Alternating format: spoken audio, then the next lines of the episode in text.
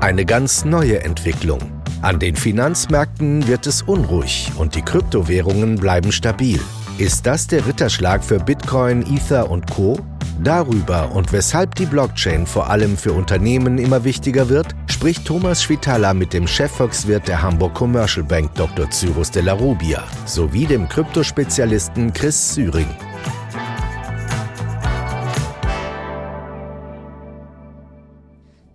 Nachdem Banken in den USA in Schwierigkeiten geraten waren und in der Schweiz die Credit Suisse mit der UBS zwangsverheiratet wurde, ist es zuletzt in der Finanzwelt etwas ungemütlich geworden.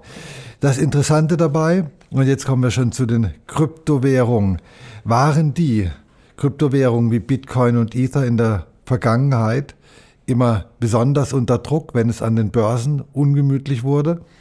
Ist es jetzt anders? Die Kryptowährungen sind stabil geblieben und sogar gestiegen. Also Krypto ist ein bisschen das neue Gold.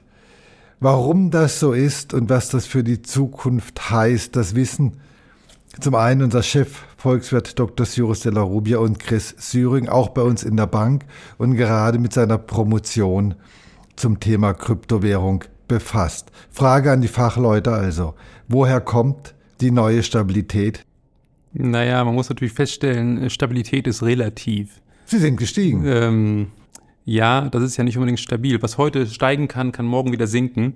Aber ist natürlich richtig, genau. Die Kurse sind gestiegen in Reaktion auf die, auf die Bankenkrisen, auf die ähm, Pleiten der Silicon Valley äh, Bank äh, in den USA.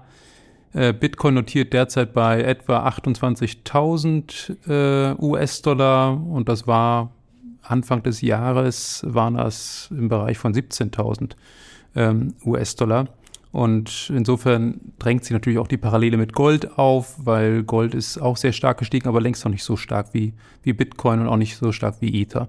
Ist auch nicht so stark gefallen. Ist auch nicht Im so stark Vorfeld. gefallen, richtig, richtig. Insofern ist Gold etwas stabiler, wenn man so will.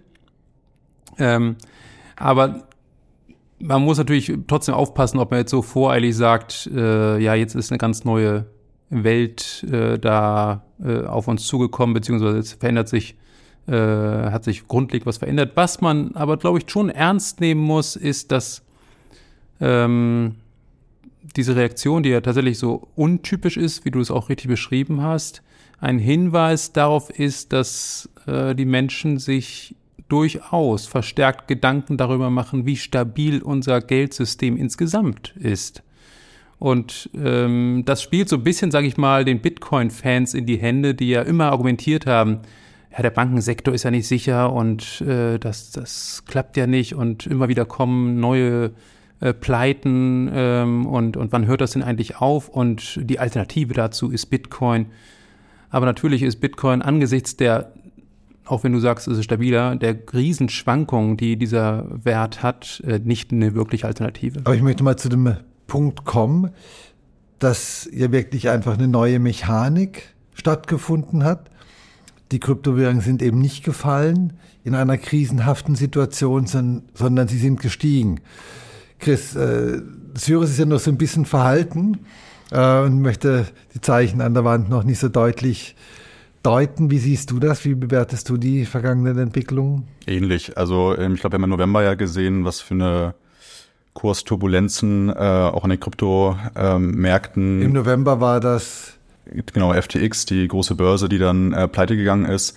Der, eine Kryptobörse. Genau, eine Kryptobörse. Und in dem Zuge haben wir gesehen, wie volatil da auch noch die Märkte reagieren können. Aber trotzdem ähm, sieht man eben auch, dass nicht jede Krise an den ähm, ja, zum Beispiel Bankenmärkten äh, ähm, dazu führt, dass eben Kryptowährung so volatil ähm, reagieren. Von daher würde ich Cyrus auf jeden Fall zustimmen, ähm, dass es doch äh, eine gewisse Stabilität durchaus sichtbar ist, aber eben noch nicht lange nicht so, wie man vielleicht vom klassischen ähm, Gold oder anderen Assets ähm, ja, das sehen kann. Die, diese Stabilität, Cyrus, hast du so ein bisschen zur, als Abgrenzung auch zum klassischen Geld gesehen. Also das es ist mehr ein Misstrauensvotum auch gegenüber Banken oder Zentralbanken oder klassischen Währungen? Ja, man kann es zumindest so deuten. So argumentieren ja viele Krypto-Anhänger auch, dass äh, das herkömmliche Geldsystem, was auf Zentralbanken, auf staatliches Geld und auf ein Bankensystem aufbaut, dass das angesichts der Probleme, die in, zum Beispiel im US-Regionalbankensektor äh, auftauchen, äh, dass es damit eben nicht so weit her ist und dass, es, dass man nach Alternativen schauen muss. Ähm, für den normalen Privatanleger, für den neuen, privaten Haushalt, der täglich seine Zahlungen tätigen möchte, ist Bitcoin oder Ether dennoch keine naheliegende Alternative, weil der oder diejenige nicht weiß, was dieses Geld morgen wert ist und wie viel Brot er davon kaufen kann, wie viel ob ein ganzes Auto oder ein halbes Auto er kaufen kann. Also äh, insofern ähm, ist da noch, noch sehr viel, ja, positiv gesprochen, Entwicklungspotenzial ähm, äh, drin. Aber es gibt natürlich sehr viele andere Aspekte, gerade im Zusammenhang mit den, mit den Unwägbarkeiten im, im traditionellen Bankensektor. Ähm, und dazu gehört dann eben auch, dass es im Kryptobereich bestimmte Institutionen gibt oder sagen wir mal Smart Contracts, also auf der Blockchain gespeicherte Geschäftsmodelle, die über die gesamten Turbulenzen auch im letzten Jahr sehr stabil gelaufen sind. Ähm, also, wir haben von einer FTX-Börse gesprochen. Klar, die ist nicht stabil gelaufen, die ist pleite gegangen. Aber, aber sie ist pleite gegangen, weil sie einfach, ich weiß nicht, ob man sagen kann, betrügerisches Geschäftsmodell hatte oder ein unsolides Geschäftsmodell genau. hatte. Ähm, von einer zentralen Person auch gesteuert, die eben genauso betrügerisch gearbeitet hat.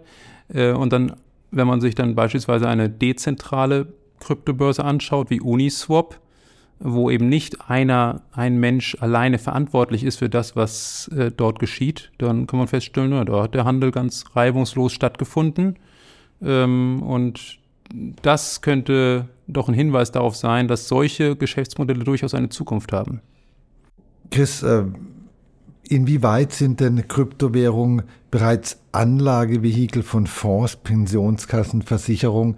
Das ist ja auch manchmal so ein Indikator, inwieweit da, ich weiß nicht, in dem Sinne eine neue Währung im Finanzsystem angekommen ist, wenn dann auch Anleger und äh, auch institutionelle Anleger eben darauf zurückgreifen. Ja, auf jeden Fall.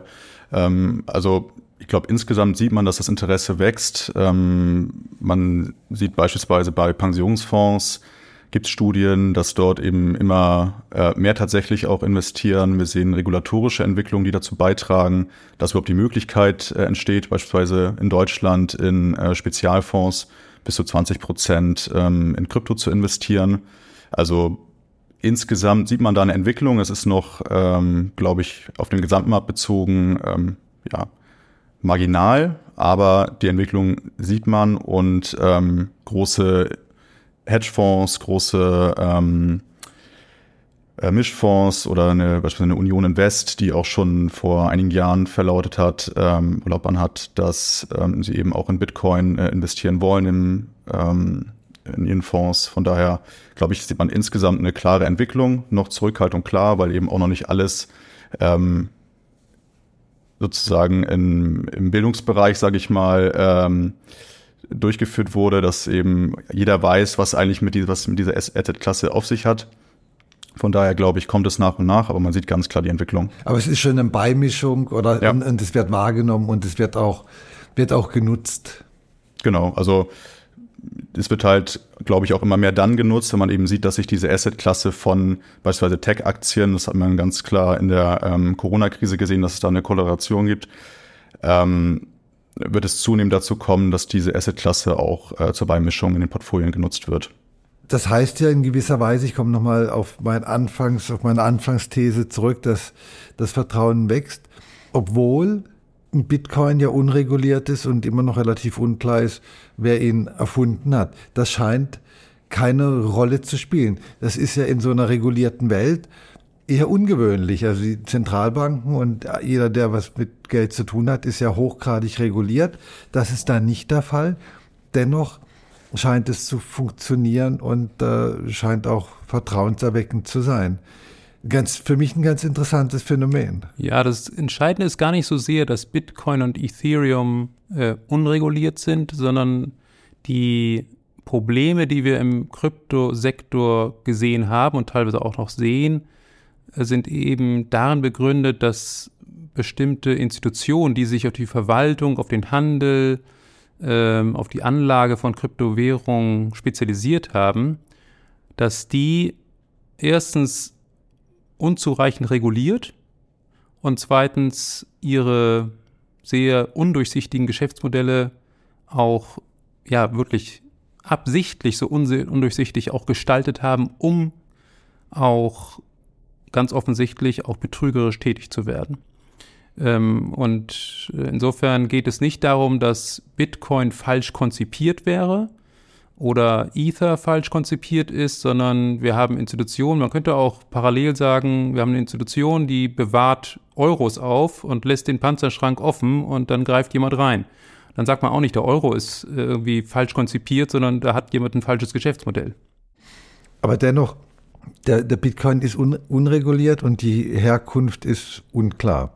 Das scheint aber nicht am Vertrauen zu rütteln. Oder ist es eher umgekehrt, dass man sagt, das ist ein völlig dezentrales Modell und gerade deswegen vertraue ich dem? Naja, Chris hat ja eben schon gesagt, dass äh, auf der Bildungsseite sozusagen im Verständnis der Menschen schon noch Defizite da sind, wie Bitcoin und, und Ethereum funktionieren. Und da ist diese, steht schon diese Frage grundsätzlich im Raum, ja, wie kann das eigentlich funktionieren? Das, da hat irgendjemand was erfunden und niemand weiß, wer das ist. Satoshi Nakamoto ist ein Fantasiename äh, aller Voraussicht, also äh, vermutlich. Und äh, insofern ähm, weckt das schon einfach Misstrauen. Aber Tatsache ist, es ist vollkommen unerheblich, wer äh, Bitcoin erfunden hat, weil das Protokoll und die dazugehörige Software ist öffentlich zugänglich. Jeder kann es sehen und äh, das ist Open Source und seit 2009 läuft die Bitcoin-Blockchain ohne dass da Manipulationsversuche, die es reichlich gibt, tatsächlich äh, ja irgendwas bewirkt hätten. Vielleicht noch ergänzend dazu auch, ähm, baut darauf aus, aber wir haben ja so eine Transparenz eigentlich in dem System, dass wir rein theoretisch sehen, ähm, wer wohin welche Transaktion macht. Auf der Blockchain. Auf der Blockchain selber, ähm, im Bitcoin-Netzwerk. Von daher ist sozusagen das Vertrauen rein theoretisch über die Technologie schon selber gegeben. Also man hat grundsätzlich die Möglichkeit, äh, wenn man eben natürlich eine gewisse äh, technische Affinität mitbringt, aber wenn man davon ausgeht, dass auch große ähm, institutionelle Anleger eben in den Markt eintreten und da durchaus auch Menschen sitzen, die diese Technologie dann äh, entsprechend verstehen, dass darüber eben auch das Vertrauen kommt und eben auch eine gewisse Sicherheit, ähm, dass diese Technologie auch vertrauenswürdig ist. Du, du sagst, äh, man kann sehen, wer welche Transaktion macht. Kann man dann auch sehen, wem ich Geld überweise? Für was? Nee, es ist natürlich ähm, anonymisiert, aber ähm, prinzipiell lassen sich Transaktionen darüber nachvollziehen. Also es ist eine gewisse äh, Pseudo-Anonymität, die da herrscht. Ähm, aber es ist eben nicht völlig intransparent, dass auf einmal jetzt ähm, die Bitcoin-Menge um 20 Millionen steigt. Das ist nicht der Fall. Die ist beispielsweise in dem System begrenzt. Das auf, auf wie viel nochmal? Wie ist das nochmal? Auf 21 Millionen. 21 bis zum Millionen. Jahr 2140. Und wie, wie viel gibt es schon? ich könnte es jetzt nachgucken, ähm, aber es sind, ah, sind es schon 19 Millionen? Ich glaube, es sind schon ein bisschen mehr, genau weiß ich es auch nicht. Es ändert sich ja dann auch tatsächlich täglich, aber die ähm, Menge der ähm, Bitcoins, die sozusagen täglich geschürft werden im im Rahmen sozusagen dieses Verfahrens, wenn man Transaktionen ähm, ähm, aufgibt, ähm, die wird immer geringer. Und ähm, dementsprechend ist, glaube ich, die, äh, wie Zürich schon sagt, der Großteil der, ähm, der imitierten oder der noch zu imitierenden ähm, Bitcoins schon im Umlauf. Das bringt mich äh, zum nächsten Punkt. Es ist ja relativ schwierig, so ein Bitcoin zu schürfen. Es braucht vor allem enorme Rechnerleistung. Und diese Rechner müssen wiederum gekühlt werden, was dazu führt, dass es irrsinnig viel Energie verbraucht, so ein Bitcoin oder halt mehrere Bitcoins zu schürfen. Jetzt haben wir eine riesige Klimadebatte und äh, Strom wird teurer und äh, mit den Heizungen soll einiges geschehen. Äh, behindert das irgendwie die weitere Verbreitung von Bitcoin oder finden sich noch Länder, wo Energie so günstig ist und äh, so zur Verfügung steht, dass man da bedenkenlos schürfen kann? Also ich glaube, das ist ein Aspekt, der ähm, immer wieder hervorgebracht wird, auch zu Recht. Das ist in dem Netzwerk oder in dem, bei der Blockchain, bei der Bitcoin-Blockchain ist das ein Problem, aber dazu gleich gesagt, es gibt eben ganz viele andere Blockchains, wo eben der Konsensmechanismus, und das ist sozusagen der Grund für den enormen Stromverbrauch, dass diese Transaktion, die man eben tätigt, wenn ich dir beispielsweise ein Bitcoin schicke, dass die auf der Bitcoin-Blockchain ähm, eben zu einem enormen Stromverbrauch führen, was wiederum aber auch, je mehr Rechnerleistung man aufbringt, zu einer erhöhten Sicherheit führt. Also ich glaube, man kann da nicht sagen, dass es eben in irgendeiner äh, Sicht kein Nachteil ist. Es gibt aber auch Lösungsmöglichkeiten. Also sei es ein anderer Konsensverfahren, beispielsweise Ethereum ist umgestiegen auf Proof of Stake, ähm, was eben. Was heißt das Proof of Stake? Müsst ihr mir erklären. Das ist im Endeffekt ein anderer Konsensmechanismus, wo die ähm, Konsensmechanismus bedeutet, genau, das ist die Validierung sozusagen der Transaktion, wenn ich dir sozusagen ein Ether schicke ähm, und die Transaktion darüber verifiziert wird im Endeffekt, um das ganz äh, verkürzt zu sagen. Und beim Proof of Stake ist es eben so, dass eben keine Rechnerleistung, wie der Name sagt, Proof of Work, wie es beim Bitcoin-Netzwerk ist, sondern eben Proof of Stake. Das wird eben quasi durch einzelne ähm, ja, Nodes, das sind sozusagen äh, einzelne Teilnehmer auf dieser Blockchain, ähm, die über einen bestimmten Stake, also eine bestimmtes äh, Menge an dieser entsprechenden Kryptowährung verfügen, ähm, dann diese Transaktionen verifizieren. Und das braucht weniger Energie. Und das braucht weniger Energie, weil es eben nicht mehr auf diesem Work-Mechanismus sozusagen äh, basiert, sondern eben ja, durch einzelne Nodes, die sozusagen dazu berechtigt sind, die Transaktionen freizugeben. Du hast es vorhin ja schon gesagt, äh, unter anderem Pensionsfonds, äh, Aktienfonds etc. investieren teilweise schon in, in Kryptowährung. Inwieweit könnt ihr feststellen, dass auch Unternehmen Kryptowährungen immer mehr als Zahlungsmittel verwenden? Ist das, ist das spürbar? Ist das schon ein wichtiges Thema? Nee, ich glaube nicht, dass das wirklich ein großes Thema ist. Es gibt Unternehmen, gerade in den USA, die im Treasury, also in der Finanzverwaltung sozusagen des Unternehmens, ähm, tatsächlich auch in Bitcoin investiert haben und sozusagen auf diese Weise ihr, ihre Liquidität auch äh, diversifizieren. Aber weit wichtiger ist meines Erachtens eher, dass äh, Unternehmen immer mehr dazu und sich dazu Gedanken machen, auch Pilotprojekte starten, um die Blockchain-Technologie zu nutzen. Also ich war jetzt vor ein paar Wochen auf einer Konferenz in, in Berlin. Äh, der Name dieser Konferenz war Tokenize Europe 2025 und wurde veranstaltet von der Unternehmensberatung Roland Berger und der Deutsche Bankenverband hatte dazu eingeladen nach Berlin.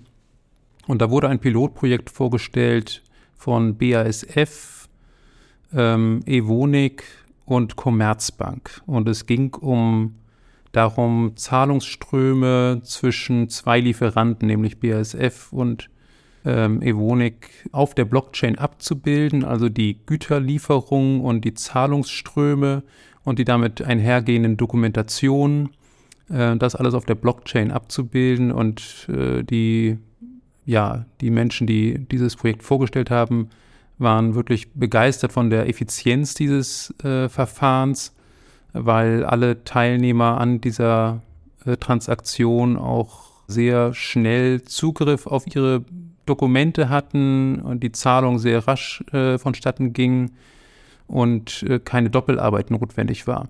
Ähm, also das, wenn man das über eine Blockchain macht, geht es einfach schneller als mit dem aktuellen Bestell- und Lieferprozess. Es geht nicht nur schneller, es geht tatsächlich auch sicherer ähm, und, und wesentlich transparenter. Man kann das alles sehr, sehr gut nachvollziehen und äh, viele Prozesse vollautomatisch auch ähm, also wenn das Dokument A, B da ist, dann löse bitte die Zahlung aus. Solche Befehle gehen sozusagen, werden auf der Blockchain gespeichert und können dann entsprechend genutzt werden.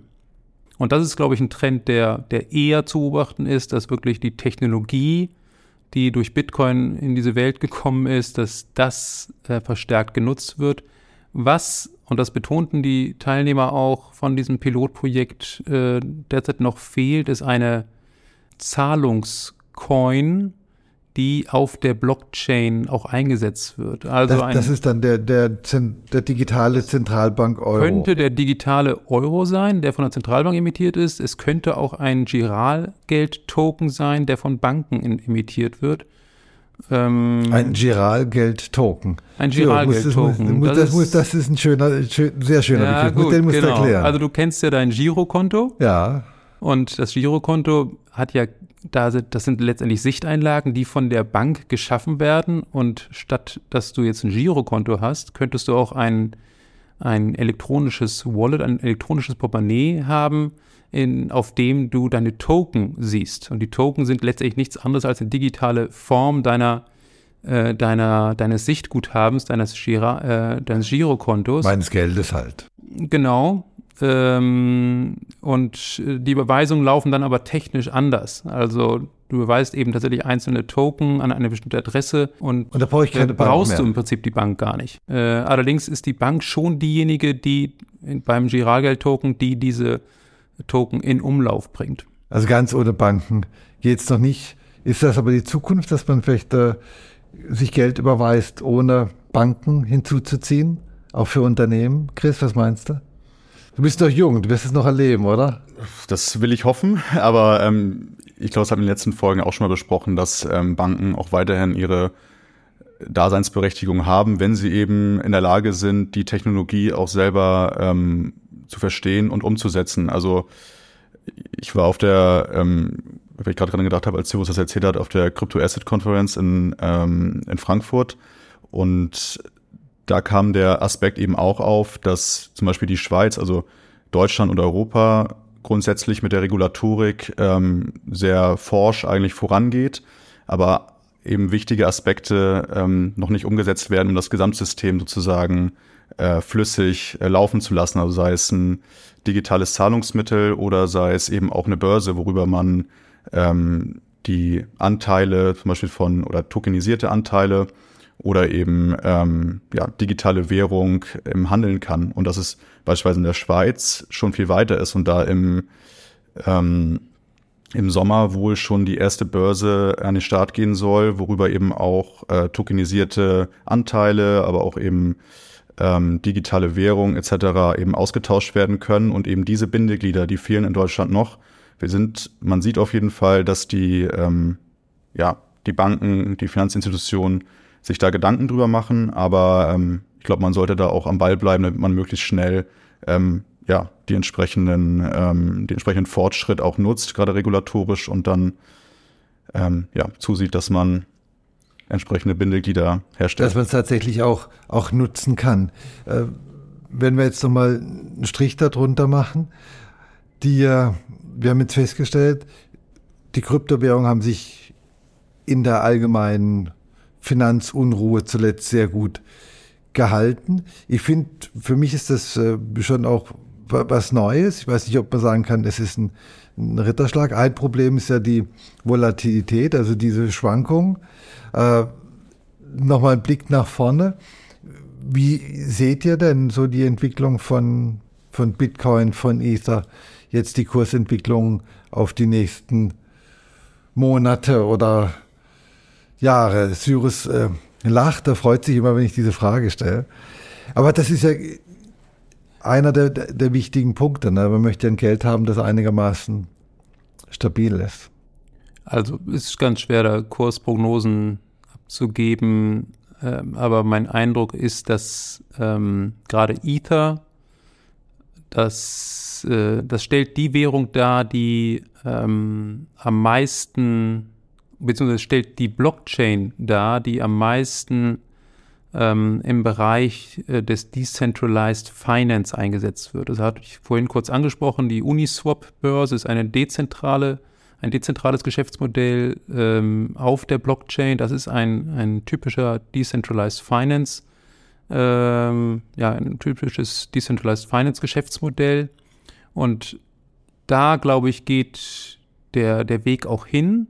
Und all diese Geschäftsmodelle werden mit Hilfe von Ether auch betrieben. Das heißt, je mehr wir solch derartige Geschäftsmodelle haben, desto mehr Ether wird auch benötigt, um sie zu betreiben. Je mehr dezentralisierter.